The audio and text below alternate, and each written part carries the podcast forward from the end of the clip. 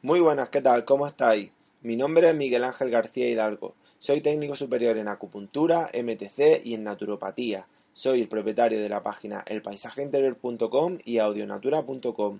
En esta ocasión me gustaría hablaros de la meditación y de la evidencia científica y también de la experiencia que yo tengo con ella.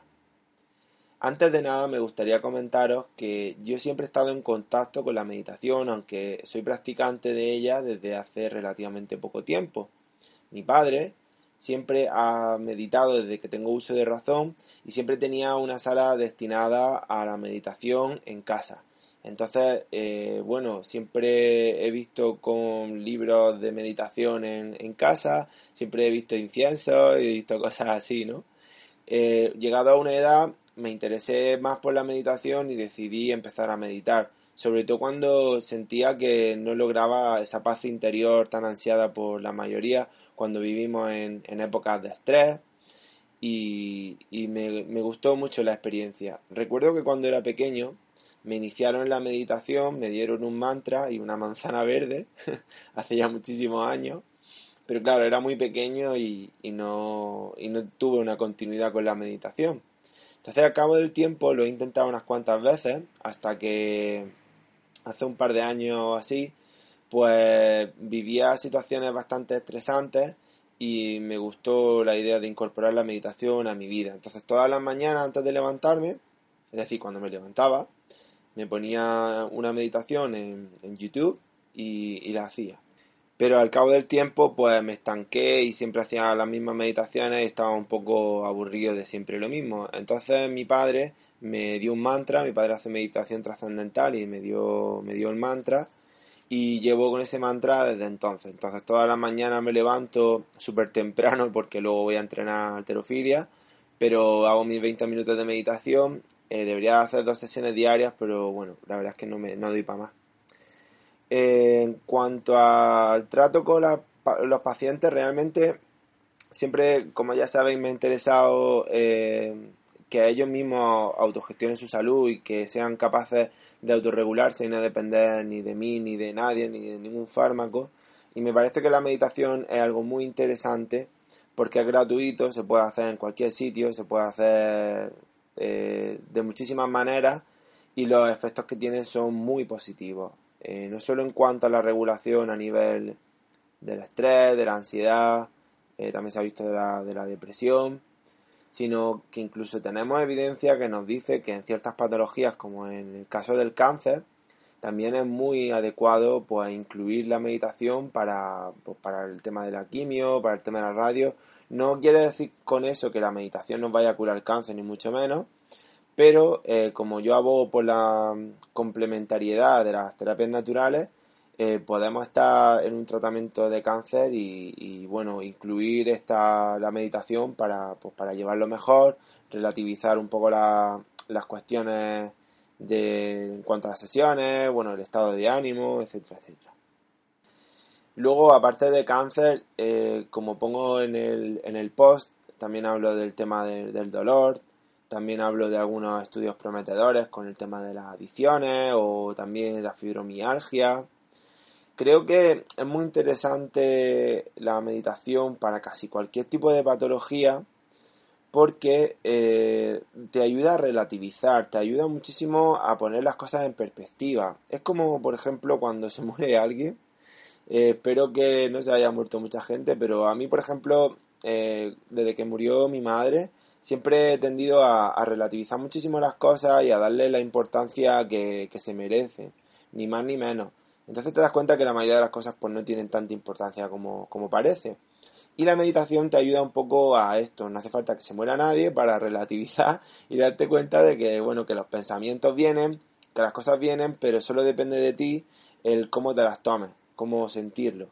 Em, yo, por ejemplo, algunas veces me imagino, cuando estoy meditando, como si tuviera una raqueta y los pensamientos fueran pelotas de tenis. Entonces yo, cada vez que viene una pelota de tenis, un, es decir, un pensamiento, pues le doy un raquetazo y sigo a lo mío, sigo repitiendo mi mantra durante esos 20 minutos.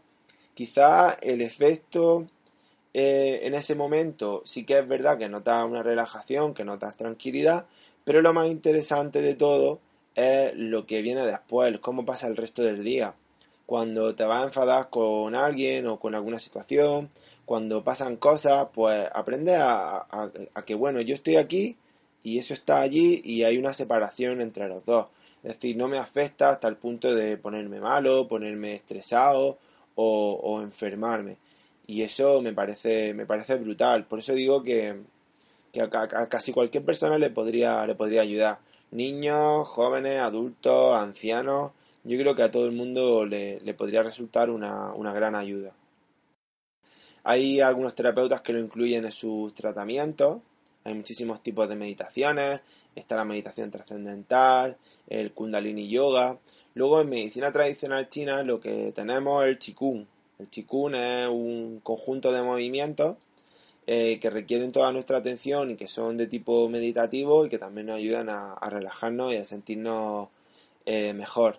También hay otro tipo de actividades que no tienen por qué ser eh, meditaciones per se, es decir, no sentarnos encima de un cojín a meditar, sino por ejemplo la música. A mí en mi caso, tocar la guitarra, cantar o en la alterofilia levantar la barra, para mí es algo meditativo. ¿Por qué? Porque está eh, poniendo tu atención sobre algo y se te pasa el tiempo volando y te ayuda a que solo pienses en eso en ese momento. Y bueno, eh, si nunca has meditado o para los clientes que me han preguntado alguna vez, oye, ¿cómo hago para meditar? Es muy sencillo. El mecanismo que tiene la meditación eh, es muy sencillo, pero muy difícil a la vez.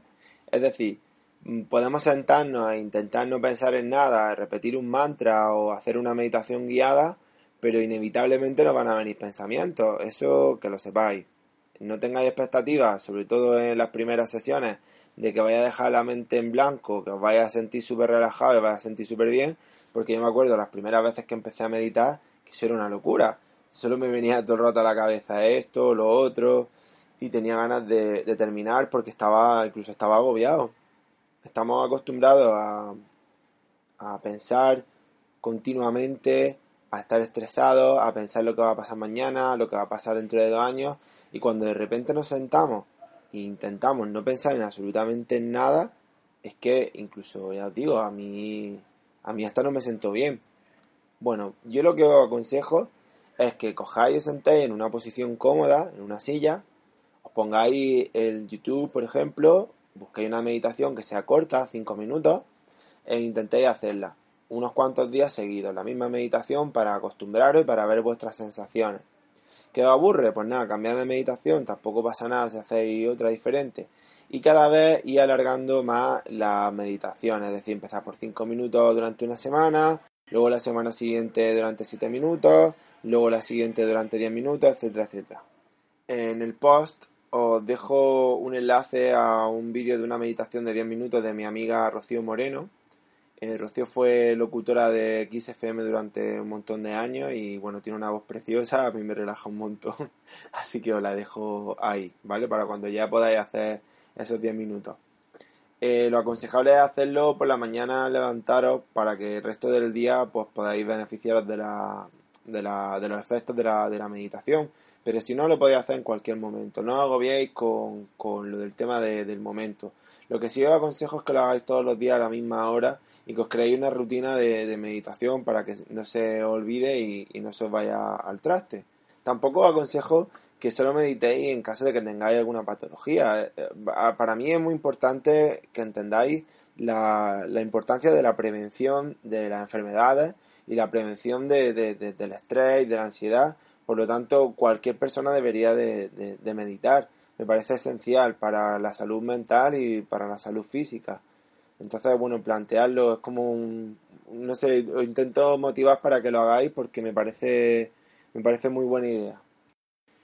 Y, bueno, luego si os, gusta también el chikun y todo eso, pues también os lo aconsejo porque es una maravilla. Ya sabéis que, con el chikun se, se trabajan los diferentes órganos del cuerpo según la medicina china.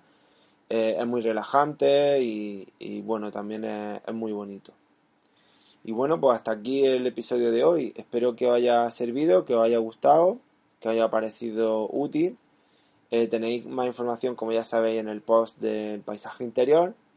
Eh, ya sabéis que también subo muchas cosillas a la cuenta de Instagram de Audionatura. Así que si queréis seguirme y estamos en contacto. Si tenéis cualquier duda o queréis comentarme algo, pues, pues nada, simplemente hacedlo. Estoy abierto a, a todo el mundo. Bueno, pues que paséis un día estupendo. Muchísimas gracias por escucharme.